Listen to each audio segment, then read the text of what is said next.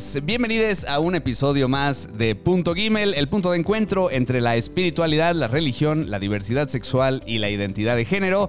Yo soy su anfitrión, Eli Nassau, y en la producción y edición le mandamos un gran saludo a Jonathan Sadovich.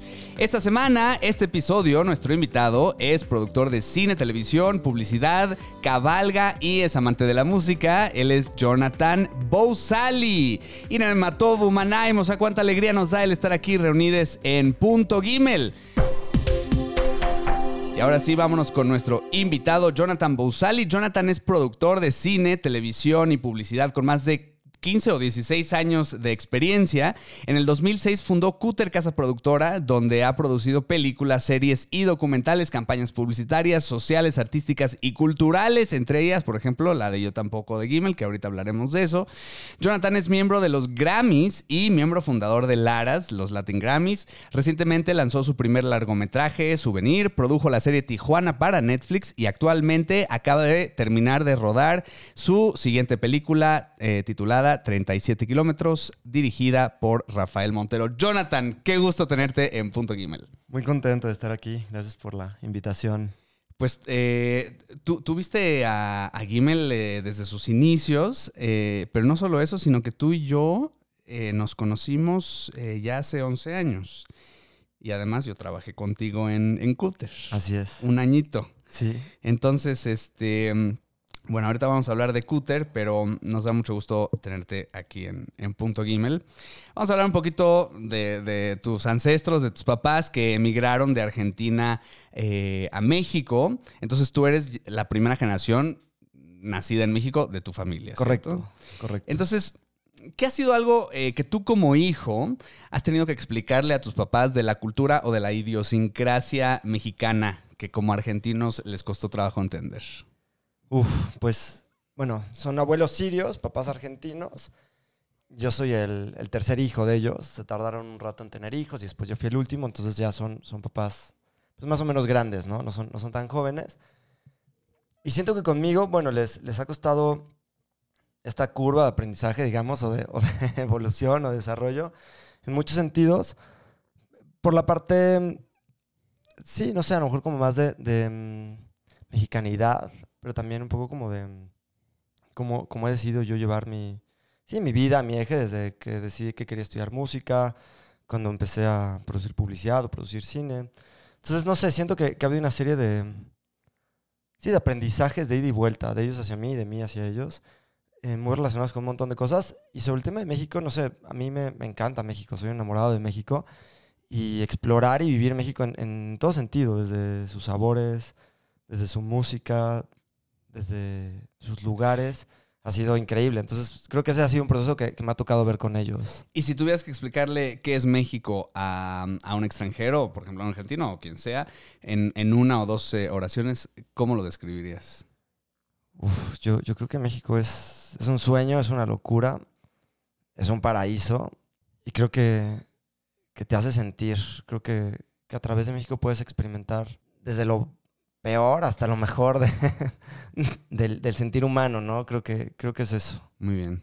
Pues sí, México, lugar de contraste, suena que estás diciendo. Sí, intenso. Eh, mencionabas que eh, estudiaste música y luego tú, tú también fundaste una academia de música, se llamaba School of Rock. No, esa fue la copia. Ah. Después de, la original es Music House. Music House. Y después unos amiguitos por ahí decidieron como hacer la copia china, digamos, y entonces sacaron School of Rock. Ok, ok, ok. Entonces Music House fue como se llamaba. Pero tú fuiste, eh, digamos, este, has sido fan de la música desde, desde chico. ¿Qué, qué, fue, ¿Qué fue lo que te atrajo de la música? Pues yo desde muy chiquito quería estudiar guitarra y estaba como obsesionado con, el hecho de estudiar guitarra y como que siento que mis papás trataron de evadirlo durante un buen rato y, yo era muy necio, en eso, o sea, como que lo tenía muy claro y bueno, eventualmente como que accedieron. ¿Necios en, qué? Bueno, el necio fui yo, como que yo en, insistir que quería y quería y quería estudiar y hasta que entré a clases, que me metieron a, clases. Ajá. Y bueno, eventualmente empecé y, y muy aplicado yo y la verdad es que siento que sí era muy bueno, o sea, como que estaba como muy, muy comprometido con, con hacerlo. Estudiaba mucho, practicaba mucho, me enfocaba mucho en las clases, las aprovechaba un montón. Y cuando era muy, muy, muy chavito, eh, fue un poco como un accidente, pero yo estaba mm, tocando en el colegio, en, no sé, en el recreo, a lo mejor era el festival del 14 de febrero o cualquier cosa parecida. Y uno de los maestros de música del colegio me vio tocar y me dijo, oye, tocas, tocas muy bien, me urge un maestro de guitarra en mi academia de las tardes. Ujú. ¿Por qué no, ¿por qué no das clases? Dije, a ver, bro, tengo, no me acuerdo, tenía yo a lo mejor 13, 14 años. Fue como, pues, yo no sé, yo nomás toco y ya está, yo no, no sé enseñar, ¿no? ¿A quién le voy a dar clases? Me dijo, bueno, ¿cómo ves si, si, si tú me ayudas dando clases y a su vez yo te enseño a enseñar y aparte pues te pago? Y esa fue como la palabra mágica que fue como, uy, va. Claro. Y empecé a dar clases desde muy, muy, muy chiquitito. Creo que una de las cosas que... O sea, si tú me preguntaras cuál es mi superpoder, yo creo que es transmitir.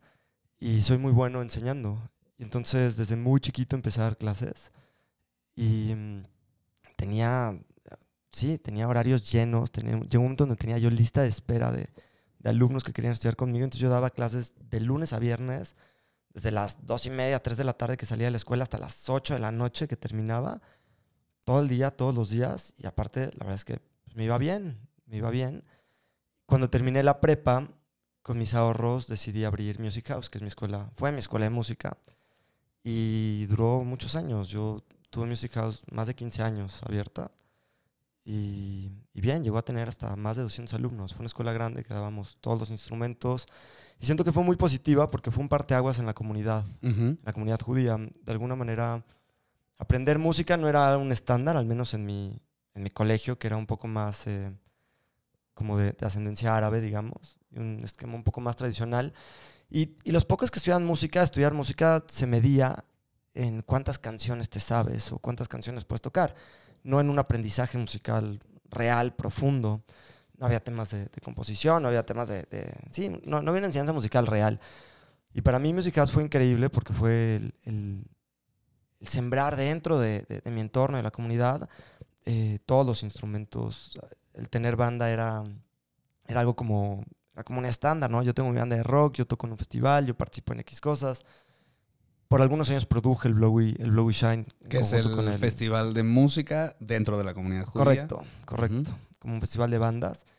Y, mm, y bueno, ese es un poco como mi, como mi origen. Fue muy musical, ¿sabes? Qué interesante. Eh, rescato aquí dos cosas, porque decías al principio que a tus papás no les parecía mucho la idea de, de que tú aprendieras un instrumento, que te fueras por esa, por esa línea, y también esta idea de eh, transmitir cosas que igual y luego se replicó eh, en, en Cúter, en, en, eh, digamos, en esta creación de material audiovisual que estás transmitiendo de una manera diferente, quizá, una idea o una emoción, ¿no? Una cosa así. Entonces, eh, qué padre esta, esta, esta noción de transmitir y de, de educación que, que tienes tú, que se te da, que se te da desde siempre.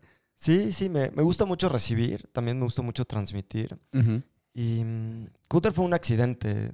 Yo lo que hacía es que estudiaba música, tenía la escuela de música. Estudia, bueno, estudiaba música todo el tiempo, pero no sabía qué quería estudiar de carrera y decidí que quería estudiar administración porque, no sé, me pareció que era lo más congruente, digamos. Y si yo tenía una escuela de música y quería a lo mejor abrir más, dije, bueno, pues igual eventualmente las voy a querer administrar más chido y bueno, Ujú. pues vamos a estudiar administración. Producía muchos conciertos de música, muchos festivales de rock y mm, ¿Tú te acuerdas cuál fue el primer concierto al que tú asististe? Sí, el primer concierto que fui fue. Yo era muy, muy, muy fan de Ricky Martin, Ok. pero obsesivo. Ok. Y mis papás era como, sí, pero no. es- Esos boletos son muy caros y no, no, no, no. O sea, no podemos llevarte. Y yo estaba tan obsesionado con la idea de que yo necesitaba ir Ajá. que escuché el radio así como loco y, y hablé al radio hasta que me gané unos boletos en el radio. Y entonces fui al. Bueno, mi mamá me tuvo que llevar al concierto porque. Pues, ya ¿Qué teni- hubiera ¿Cuántos sido- años tenías? no sé, a lo mejor 11, 12, estaba muy chiquito. Wow. Pero yo encontré la manera de ir al concierto y si hubiera sido muy cruel que no me llevara cuando yo ya me había ganado los, Sí, claro. los boletos, ¿no? Entonces me acompañó y fuimos, pero sí, creo que mi, mi primer, no creo, mi primer concierto fue ese de Ricky Martin. ¿En dónde fue? ¿En el auditorio? No, fue cuando reinauguraron el Teatro Metropolitan, Ah, ahora. que había estado, no sé si abandonado, no sé si había incendiado, no me acuerdo la historia, pero algo le había pasado. Y, la reinauguración del Metropolitan era con el concierto de Ricky Martin y, y bueno, pues yo ahí, ahí estuve en la primera función, fui muy feliz. Entonces, eh, qué padre, la verdad. Ricky Martin nos marcó a varios, A varios. este, y en varios aspectos. Además que sí, su música era muy, muy, muy buena, Sí, muy sí, pegadora. Entonces, ¿en qué momento haces el brinco de eh, quiero quizá expandir mi universo de eh, escuelas de música a crear Cúter Casa Productora? Bueno, como te decía, fue, fue como un accidente. O sea, yo tenía la escuela de música, producía conciertos, estudié administración. Y algo que pasa es que en el, en el universo creativo, la gente tiende a ser un poco más desordenada normalmente. No, no, no quiero poner un estigma ni un estereotipo, pero sí me ha tocado relacionarme con, con gente dentro de esta industria que, que tiende a ser como pues, menos administrada, menos sistemática. Y en mi caso no. En mi caso yo lo que tenía es que estudié administración, soy aparte como muy metodológico y soy como muy preciso y, y bueno, era muy bueno produciendo conciertos y en algún momento pues, yo invitaba a jurados y tenía como mucha relación con diferentes artistas para, para que vinieran a, sí, a, a ser como parte de esas mesas de jurado dentro de mis conciertos o festivales. Y empecé a conocer a muchos, a muchos rockerones, a muchos músicos y en el Inter me preguntaron, oye, ¿por qué no me produces un, un videoclip? Mi primera respuesta fue como de, brother, yo, no mames, o sea, yo no he hecho ni un video de bar mitzvah. ¿Cómo quieres que haga un videoclip? O sea, es un mundo totalmente ajeno a mí. Yo soy administrador, soy músico, tengo mi escuela, pero yo no, no tengo nada que ver con el universo audiovisual, no, no, es mi, no es mi jale. Y bueno, fue un poco como un accidente, pero eventualmente conocí un director de, de, de cine y mm, nos hicimos amigos y de repente yo como que le conté que existía como esta invitación a que produjera algunos videoclips, pero que nunca había hecho nada de eso y él me dijo, oye, pues ¿por qué no, por qué no lo hacemos? No, yo soy director, tú eres productor. Fue como si, pues yo no sé producir. Fue como, bueno, yo te enseño a producir y hagámoslo juntos. Es un poco, es igual que un concierto, pero versión video. Y para mí sonó divertido, sonó interesante y empezamos haciendo un, un videoclip. Fíjate, otra vez la, la idea de aprender de alguien y quizá tú aportarle algo también, ¿no? Correcto, correcto. Está, está. Ya, ya- ya tenemos un patrón aquí. Sí, ya sí, estamos, sí, ya estamos, totalmente. eh, haciendo líneas. se repitió el patrón y me gustó y la verdad es que creo que lo hago, creo que lo hago muy bien. O sea, eh, hablando de, de superpoderes, algo que, que también sé hacer bien es materializar. Como que encuentro el camino, la forma, eh, los pasos para hacer que las cosas sucedan. Ujú. Y eh, producir es un poco eso, es juntar recursos, juntar talentos, juntar herramientas, pedir favores a veces, Ujú. casi siempre. y, y- y lograr... Más en eh, México, ¿no? Que- más en México. sí. y lograr, lo- lograr concretar algo, ¿sabes? Y entonces em, empezamos haciendo videoclips, después empecé a hacer muchas campañas sociales y, me, y fue como muy, muy inmediato el patrón que, no el patrón, como el, el impacto que encontré de, transmitir. Hicimos una, en algún momento hicimos una campaña para la Cruz Roja Mexicana, para la temporada de prevención de huracanes. Lo que nos dijo, te estoy hablando hace 15 años, yo tenía, no, o sea, a lo mejor 20, 21 años. Lo que nos dijo la gente de la Cruz Roja es que tuvieron que bajar la campaña porque generó tanto impacto y fue tan, tan fuerte la campaña que la gente se asustó. O sea, generó como un, un sobre. Sí, un, un sobreimpacto, tal cual, ¿no? Wow. Que la gente se, se asustó demasiado que, que dijeron, no, no, bajemos esta campaña porque está generando crisis y caos en las, en las comunidades. y entonces fue cuando dije, uy, esto sí, esto sí, sí pega. O Sí sea, pega. Y eso puede servir desde vender un shampoo o vender un bote de mayonesa hasta generar conciencia social o, o temas positivos. Esa fue la que dirigió Armond Cohen. Bueno, con Almond trabajé durante muchos años, Muchos dirigió años. muchísimas campañas. ¿La de la Cruz Roja o esa fue? También esa de Cruz Roja, las primeras, sí, los primeros años que, que estuve en Cúter, bueno, fui socio de Armond Cohen Sí. Y sí, él era el director de... él, él- él- él es amigo de Punto Gimel, ya platicamos con él también, entonces este Sí, sí, para sí. también que la- nuestro público una las líneas. Lo, lo cruce, sí. Y sí, los primeros años de Cúter él era el director. Eventualmente mm, yo me quedé con Cúter, eh, le compré sus acciones, digamos, porque empezamos como socios. Después yo me quedé con Cúter y abrí el, abrí el, el círculo, digamos. Entonces ahora hay un pool muy grande de fotógrafos, de directores, de directoras, de animadores, de creativos. Y entonces, bueno, ahora cumplimos en, a finales de enero 16 años con, con Cúter. Wow. Y algo que ha sido un, un tema recurrente que para mí ha sido importantísimo es siempre estar alineado con proyectos de carácter social. Sí, sí, sí, sí. Por ejemplo, eh, hace ocho años que Ocho años, empezamos eh, a gestionar y a crear eh, eh, esta campaña de Gimel que mm, ahora que mencionas el impacto que tuvo la de la Cruz Roja, pues también la de Yo tampoco tuvo un buen impacto, mucho Sí. más allá de lo, lo que nosotros nos muchísimo imaginamos. más, muchísimo Entonces, más. ¿cómo fue para ti vivir esta experiencia como del lado de la producción, pero además eh, siendo como teniendo, digamos, algún tipo de conexión más allá que solo es una producción más, ¿no? Este, o sea, eh, digamos, tú y yo somos parte de la comunidad judía, este, y además creemos en que se pueden expandir estas puertas de, de- la comunidad, que puede ser un poco conservador. Entonces, ¿cómo fue para ti vivir la experiencia de yo tampoco? Mira, yo, yo creo que la comunicación es un arma y es un arma muy, muy, muy poderosa. Y se puede ver desde la Segunda Guerra Mundial, que creo que fue más, más fuerte la, comunicación que, los fierros mismos, ¿no? Que las armas mismas. Em, y, y me ha tocado verla desde cosas que no conectan y no funcionan y, y bueno, simplemente toca, toca repensar y retrabajar hasta cosas que, que han tenido un, un- impacto y una trascendencia muy, muy violenta, no en un sentido negativo, muy violenta en un sentido de que, de que sí trascienden, de que sí marcan, de que sí conectan. Y, y en ese sentido yo me siento muy responsable. Al final eh, es, es una serie de, sí, de skills que yo, que yo siento que tengo como productor y siento que eso se tiene que manejar de una manera tal cual, como, como prudente, responsable, ¿no? Y eso no implica que no pueda hacer un, spot para vender un desodorante o un microondas. Sucede y está bien, ¿no? Al final ese producto tiene una serie de atributos y toca compartirlos y externarlos para que la gente quiera tenga ese objeto de deseo y, quiera consumir. Pero también en, en- el mundo social es como decir, oye, ¿te has puesto a pensar esto?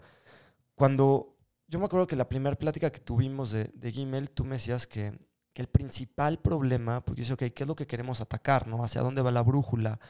¿Qué es lo que, qué es lo que necesitamos transmitir aquí? Y fue como es que, puta, el, el pedo es que no existe la homosexualidad dentro de la comunidad. O sea, ni siquiera... Digamos, no dan- existe entre comillas, ¿no? Claro, es, es algo claro. que no se habla. Claro, eh, o, eh, se la gente trata de. eh, exacto. No nos dan acceso a las escuelas, no nos dejan dar eh, terapias por medio de los psicólogos, no nos dejan entrar a dar pláticas, no nos dejan hacer promoción de Gmail. O sea, en la comunidad eh, ni siquiera nos rechazan o nos discriminan, sino que es, es peor aún, nos, nos eh, hacen caso omiso de nosotros. Y ese es el... Eso es peor, ¿no? Ojalá nos rechazaran, porque si nos rechazaran al menos tendríamos como esta oportunidad de diálogo, de debate, de, de argumentar. Y fue como, uff, es que esto está muy complicado, ¿no? Porque ¿cómo, cómo entras ahí? Y mm, me encanta yo tampoco, estuvimos muchos meses, trabajamos muchos, muchos, muchos meses en, en el desarrollo del- de la parte conceptual. Y el yo tampoco es una campaña de protesta que, que empieza en negativo y empieza como en, en decir, este, hey, ¿qué, ¿qué pasa acá? Cuando toda la comunidad despierta después del lanzamiento con, con este hashtag de yo tampoco, en los periódicos de la comunidad, en prensa nacional, yo no voy tanto al templo, pero ese sábado, en ese, en ese Shabbat, yo fui al templo porque quería sondear y quería medir y quería vibrar qué pasa.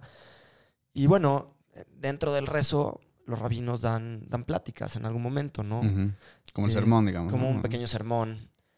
Y me encantó que el rabino estaba alertando a los padres de las familias judías a cuidar a sus hijos de la homosexualidad. No, No me digas. Espérame, como- espérame. Te encantó, eh, Me encantó. Fue muy negativa la plática, obviamente. No, no me gustó el discurso. Pero, Pero, estás me encantó. diciendo que haya llegado a tal grado de Claro, los como- rabinos de esa comunidad.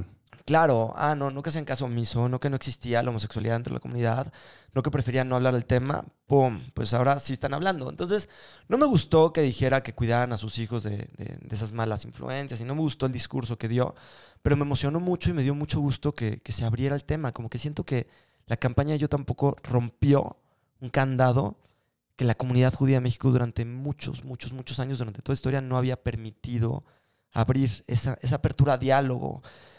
Y, y creo que fue, fue una ruptura muy positiva, aunque el discurso no fue positivo. Hubo mucha protesta, hubo mucha gente que no estuvo de acuerdo, hubo muchas pláticas en contra de, Ujú. pero para mí fue positivo. Para mí el hecho Porque que se, estaba hablando del Exacto, tema. de que se o sea, del tema fue positivo. verdadero o falso. No hay tal cosa como mala publicidad. Correcto, correcto.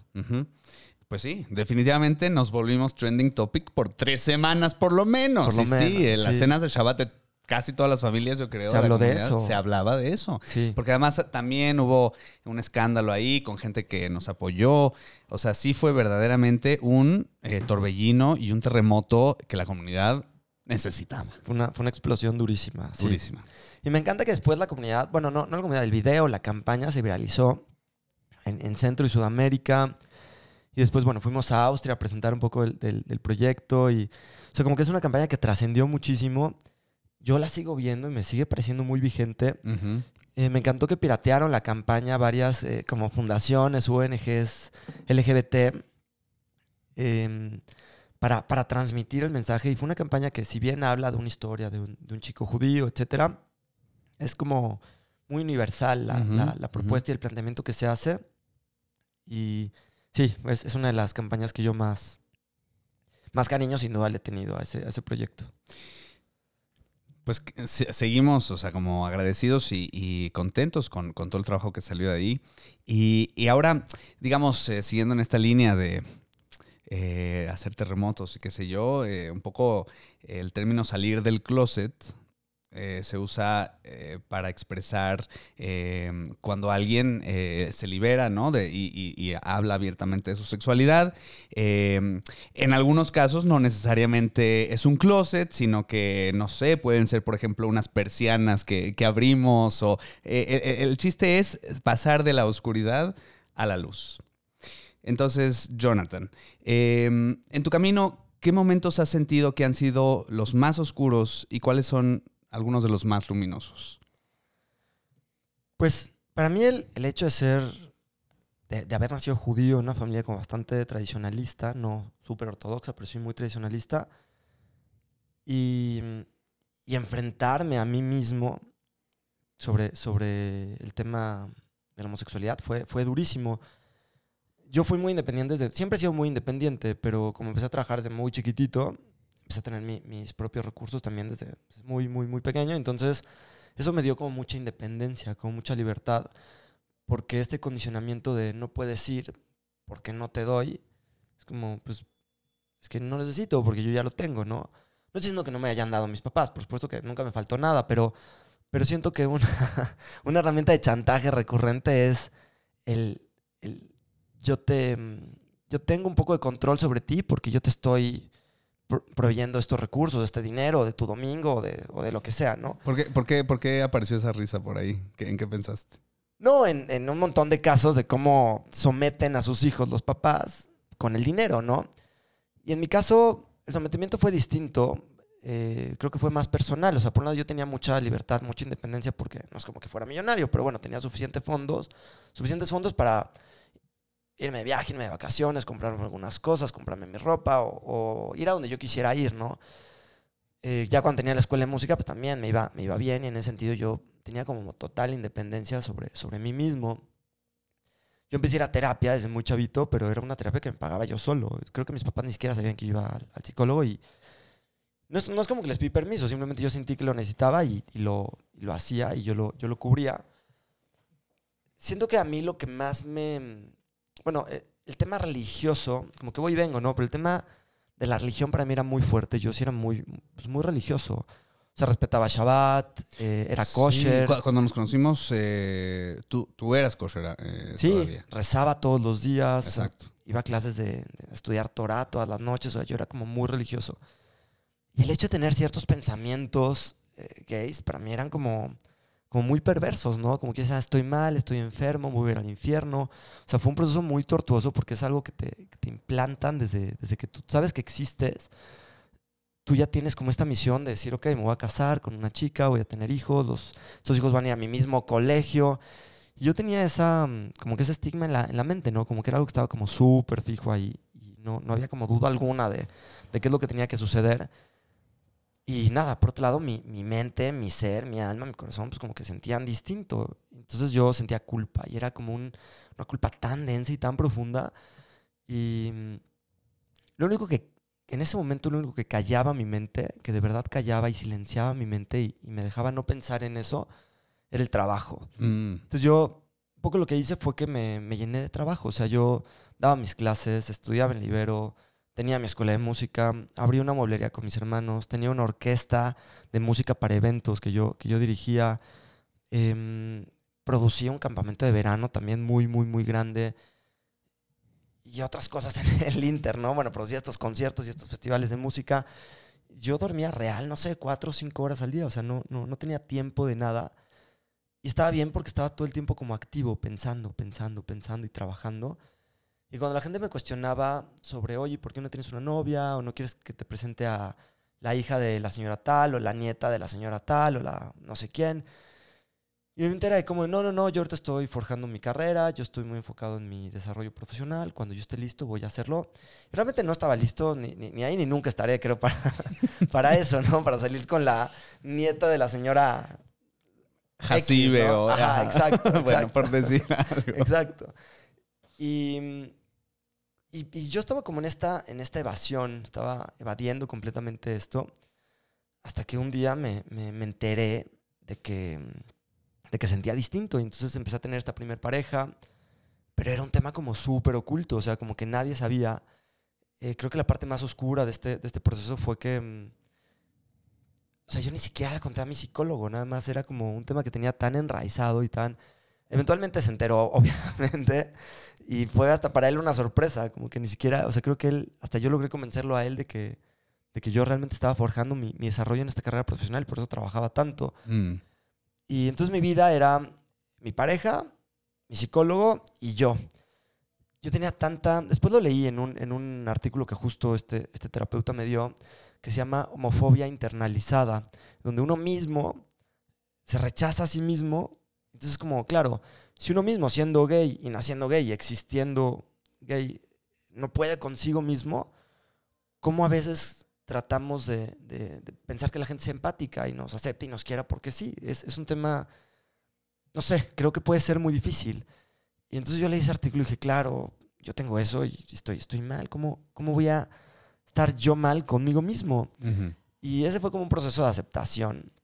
Llegó un momento donde en el Inter, antes de que yo entendiera eso, yo estoy en el mismo colegio desde kinder hasta, hasta la prepa. Y los amigos que tenía pues, eran pues, estos como hermanos que, que creas de toda la vida. Y en mi mente fue como, como que mi, mi asociación fue a lo mejor muy torpe, pero en ese momento era muy clara.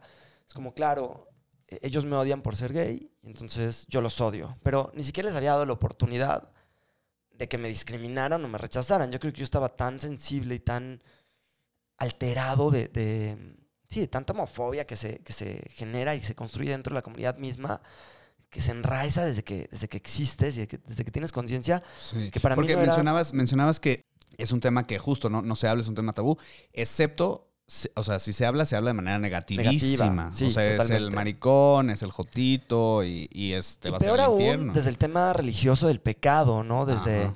desde esta abominación, desde traicionar a Dios, desde traicionar a tu religión, traicionar a tus principios, irte al infierno durante toda la eternidad. Y entonces, no solamente es que te digan puto, maricón, este, lo que sea, es, es algo, me parece infinitamente más denso y más profundo. Es como otra dimensión de, Claro, claro. de, de odio y de... Y entonces en mi mente fue como, claro, yo ya entendí que soy gay, pero entonces todos mis amigos de- del colegio me odian por ser, por ser gay. Entonces, O sea, tu primera eh, reacción o lo primero que pensaste fue, me van a odiar porque soy gay, sin siquiera haberlo dicho nunca. correcto. Y hablando de homofobia internalizada, ¿no? Esta fobia, este odio, este como miedo. Sí, sí, era un paquete muy denso. Ajá. Entonces yo lo que hice fue enojarme y de un día a otro les dejé de hablar a todos. Y me separé de todos. Y entonces, no sé, gente con la que convives desde bebé hasta la prepa, que, que, que son tus hermanos, y de repente tú les dejas de contestar las llamadas, los correos, los teléfonos, y, y, y en mi mente era clarísimo. Y en mi mente yo estaba enojado con ellos. Y ellos al revés, eran como, que, ¿qué le pasó a este brother? ¿no? De repente nos, nos trató mal, nos dejó de hablar, se separó. Y entonces, como que mi vida era mi pareja, mi psicólogo y yo. Ujú. y, mi- y mi- y mis múltiples trabajos, ¿no? Las chambas. Cuando yo termino con esta, con esta pareja, yo entro en una depresión muy intensa, muy dura y en muchísima carencia. Y entonces, claro, era, bueno, pero es que ahora mi vida es mi psicólogo, mi psiquiatra y yo. Seguíamos siendo tres personas en mi universo, pero, pero cambié a la pareja por el psiquiatra. Ujú. Y bueno, eventualmente fui, o sea, creo que ese fue como mi proceso más denso, más oscuro, más, más, eh, más doloroso, ¿no? Dentro de esta transición. Si tú me preguntas ahora, yo soy muy abierto, soy muy libre, eh, salgo a todos lados, este, hablo de esto como con, con total eh, naturalidad y libertad. Incluso con tus amigos, casi familia de la escuela, de la, de la Sí, comunidad. eventualmente no, no con todo recuperé la, la relación o la, la amistad. Con algunos sí, con otros no. Con, con muchos sí de una manera muy intensa. O sea, mis mejores amigos ahora son gente de mi colegio. O sea, como que sí, sí rescaté muchas de esas relaciones, otras no tanto. Por diferentes razones. También, no sé, como que la vida cambia, ¿no? Y de repente mucha de esta gente se casó, tuvo sus hijos, este, una vida como más, más familiar y más tradicional, digamos. Sí. Y, y yo me fui por otro lado, ¿no? No, no estoy, no, no le pongo un, un valor si fue bueno o malo, simplemente como que yo decidí otro, otra línea, otro camino. Sí me fui mucho por mi carrera y mi desarrollo profesional, pero también a nivel personal siento que, que eventualmente sané y maduré eso de una manera como muy, muy integral.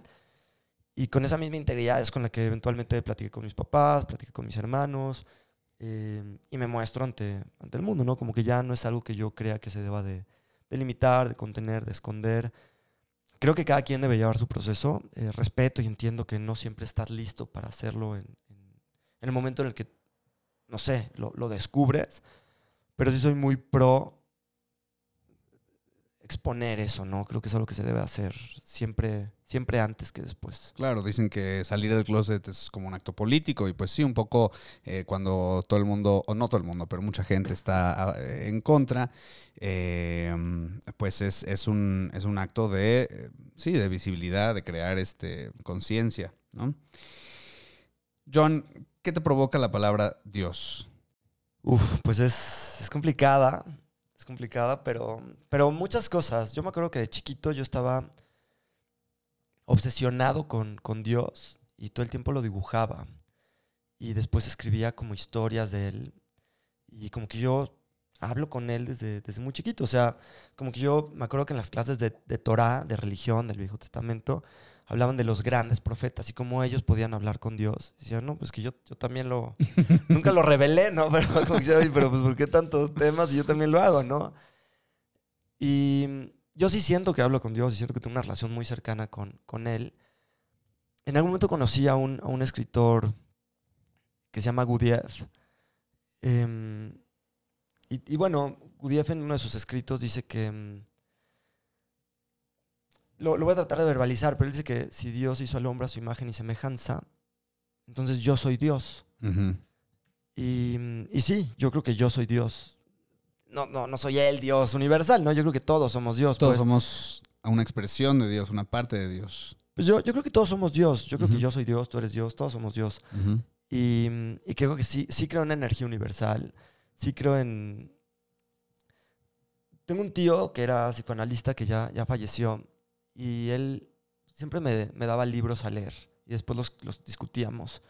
Y una vez me dio un libro que se llamaba Autoliberación Interior de Anthony de Melo. Entonces yo empecé a leer el libro y lo odié, lo odié profundamente porque puta, cada tres palabras decía Jesucristo y nuestro Señor Jesucristo y, y- Cristo y Cristo nuestro Señor. Y, y era, un, era un, un pastor católico proselitista muy intenso, muy denso. Y el libro hablaba un poco de eso, ¿no? Y yo en, en esa época estaba en mi, en mi mood más, más judaico posible, digamos. Entonces yo leí el libro y me enojé, me molestó. es como que me dijo, ¿qué te pareció el libro? Le dije, no, pues me pareció muy incómodo y me pareció muy negativo y no sé qué. Entonces yo como que le empecé a dar un, un- un input como bastante, sí, negativo, digamos, sobre, sobre mi lectura. Y él me dijo que que qué lástima, que pensaba que yo era un poco más listo y que, y que me tenía en un mejor Concepto. concepto.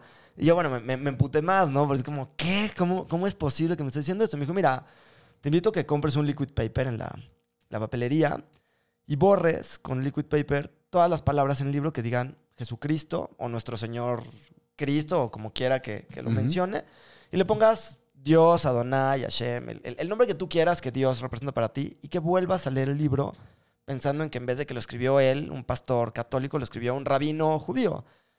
Y, entonces me des tu opinión del libro. No compré liquid paper, pero sí lo volví a leer pensando en, en, ok, ¿qué pasaría si este... El libro la verdad es que no me gustó, de cualquier manera no me gustó, pero lo que él me dijo que me parece que es la enseñanza con la que yo me quedo, es, a mí me parece, me dijo él, Elías se llamaba, a mí me parece que las religiones son como la comida. Las comidas tienen nutrientes. Y hay comida china, y hay comida mexicana, y hay cualquier tipo de comida, ¿no? Hay comida italiana. Y se cocinan distinto y saben distinto y se ven distinto, pero todas tienen nutrientes. Las religiones en su mayoría son iguales. Casi todas las religiones, incluyendo el satanismo mismo, persiguen valores universales. Muchas llevadas al extremo, llevadas a esta ultraortodoxia o, o este fanatismo, tienden a, a ponerse muy, muy heavies, ¿no? Como las cruzadas o como, no sé, la Inquisición o como la yihad islámica. Estoy, o- estoy tratando de pensar qué paralelo puedo hacer con la comida y pensé como estas cadenas de comida rápida que se expanden a toda costa y que van y entonces explota la obesidad en, en varios lugares eh, antes de que existiera esto, ¿no? Este, ¿no? Como estas como expansiones eh, agresivas que también tiene la religión, también tiene ciertos sectores de la comida de la que hace daño. Sí, sí, sin duda. Yo creo que para mí Dios es luz, Dios es amor, Dios es empatía. Y en algún momento sí pensé que mucha gente, por el hecho de no ser judía y no ser el pueblo elegido, se iban a ir al infierno y yo me angustiaba por ellos. Y hoy me da risa, ¿no? Un poco, un poco de risa, un poco de tristeza.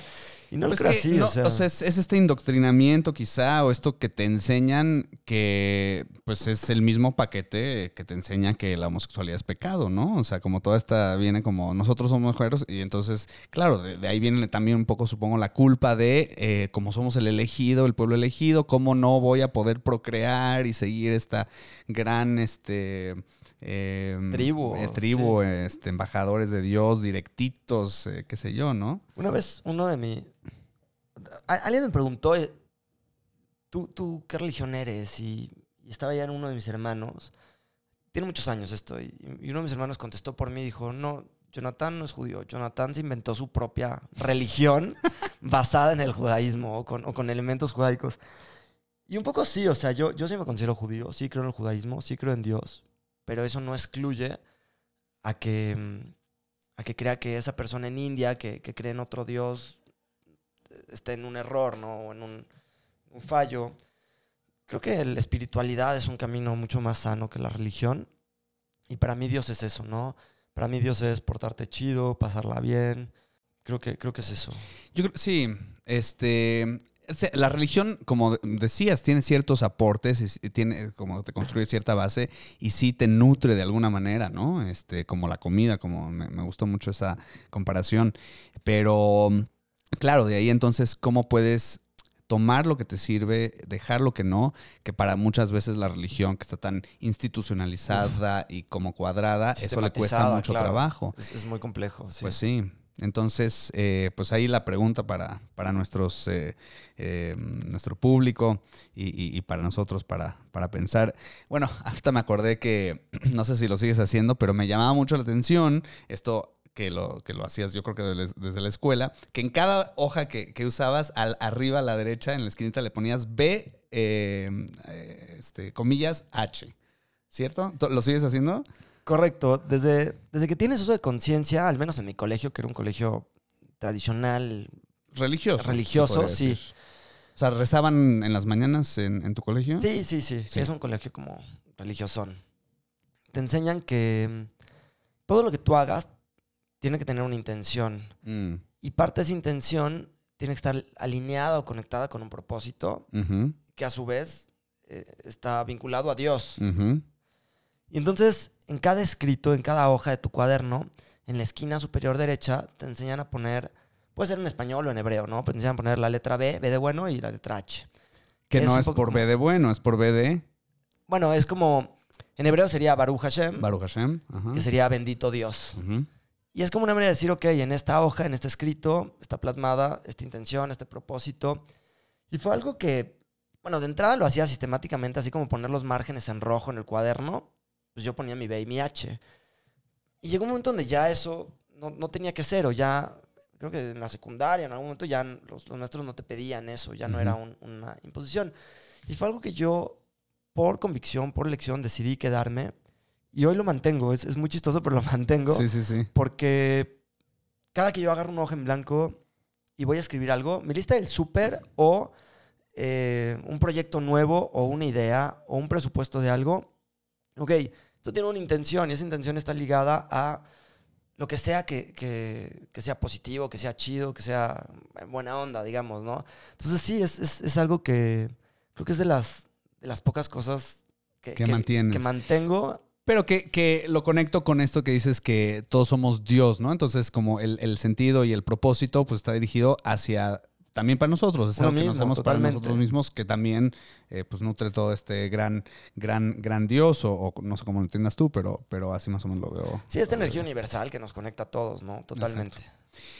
Bueno, John, estamos llegando al final de nuestra entrevista, pero nos gusta terminar eh, los podcasts con tres preguntitas inspiradas en los elementos de Shabbat. Son preguntas ráfaga, entonces lo primero que te venga a la cabeza.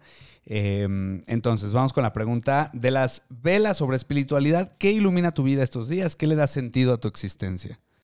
Pasarla bien, disfrutar, ser feliz, divertirme. Sí, no hablamos de chamán. Este, que chamán es, es, eh, un caballo que, que tú tienes, Sí. que, que un poco me, me- me platicabas que tú eres una persona más nocturna, pero que eh, gracias a chamán te, te levantas en las mañanas para, para verlo, para, para Sí, monto jugar todos con los él. días. Me paro a las 6 de la mañana, voy a montarlo diario. Nunca me gustó hacer ejercicio. Siempre fui flaco y como tilico y yo era feliz así. Y en algún momento me empecé a poner gordo. Me puse muy gordo. Digo, no súper obeso, pero sí me puse gordo. Y probé todo. CrossFit, yoga, spinning, karate, CrossFit. Todo, todo, todo. Y, y lo odiaba. Sufría, sufría mucho. Hasta que encontré la equitación. Y es una cosa que me cambió la vida. Ujú. Y es un gran deporte, la gente no lo entiende, pero es un gran, gran, gran deporte. El, el- el esfuerzo físico es brutal. Sí, sí, Es eso yo no lo duro. sabía porque pues, estás montado, pero no estás sentado, ¿no? O sea, el- el- las piernas ahí juegan un papel Las importante. piernas, el abdomen, la espalda, los brazos, sí, es, es, es mucha fuerza, es muy duro. Tienes una, una bestia de 800 kilos que, con la que estás compartiendo un- una dinámica. Claro. Y saltar con un caballo es una cosa, es una conexión increíble, es algo sagrado, es, es increíble. Entonces, pues sí, tengo a Chamán, que es mi caballo, y montamos todos los días. Buenísimo. La pregunta de la Jalá sobre conexiones, como la trenza de la Jalá. ¿Cómo estás conectado con el mundo? ¿Qué comunidades o grupos de personas son las que enriquecen tu vida? Uf, siempre, siempre tuve esta idea de necesi- esta necesidad de pertenecer a algo, ¿no? Y siento que peleé mucho por pertenecer y, y ahora eso ya no sucede. Justo creo que es algo que tiene, tiene un- de un rato acá que yo me liberé y me da igual pertenecer o no pertenecer. Un poco en mi mente es yo soy yo, yo estoy aquí, soy congruente conmigo mismo y conecto con diferentes círculos, diferentes entornos, diferentes lugares. Y te digo que me encanta recibir, me encanta explorar, me encanta aprender, me encanta meterme en, en distintos lados. Entonces, siento que yo soy como un, como un ciudadano del, del- del mundo, del universo, ¿no? Y esa es, esa es mi red, no, no, No la cotas. no me, no, exacto, no me, no me limito a... Muy bien. Y por último, la pregunta del vino sobre fiestas, pasatiempos, ocio. ¿Qué haces para divertirte? ¿Qué te hace vibrar alto? Pues sí, me, me gusta mucho la fiesta, o sea, creo que la vida, gran parte de la vida es divertirse y pasarla bien.